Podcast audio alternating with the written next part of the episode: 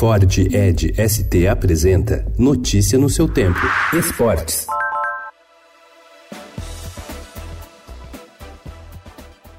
Uma avaliação no Santos em outubro de 2014 transformou a vida de Thailson. Nascido em Santo André, no ABC Paulista, o atacante alvinegro teve infância difícil. Ele é o quarto mais velho entre os dez filhos de Gelson e Nilzete, que batalhavam para cuidar das crianças. A luta valeu a pena. Thailson se tornou profissional, tem recebido chances do técnico Jorge Sampaoli e consegue ajudar os seus familiares. Aos 20 anos, o atacante ganha 40 mil reais por mês e tem multa para clubes do exterior de cerca de 444 milhões de reais.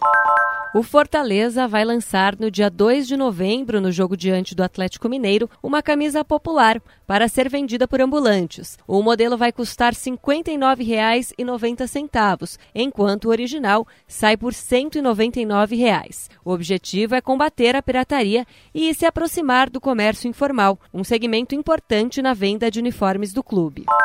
O julgamento do volante Felipe Melo e do atacante William foi adiado para a próxima sessão da primeira comissão disciplinar do Superior Tribunal de Justiça Desportiva, que ainda não tem data definida. O júri estava previsto para ontem, mas foi adiado por conta da morte de um familiar do advogado do Palmeiras. Com isso, os jogadores estão liberados para defender o Palmeiras diante do São Paulo no clássico de amanhã no Allianz Parque pelo Campeonato Brasileiro. Felipe Melo foi denunciado por gestos ofensivos contra torcedores do Santos no clássico entre os times e William será julgado por sua expulsão na mesma partida.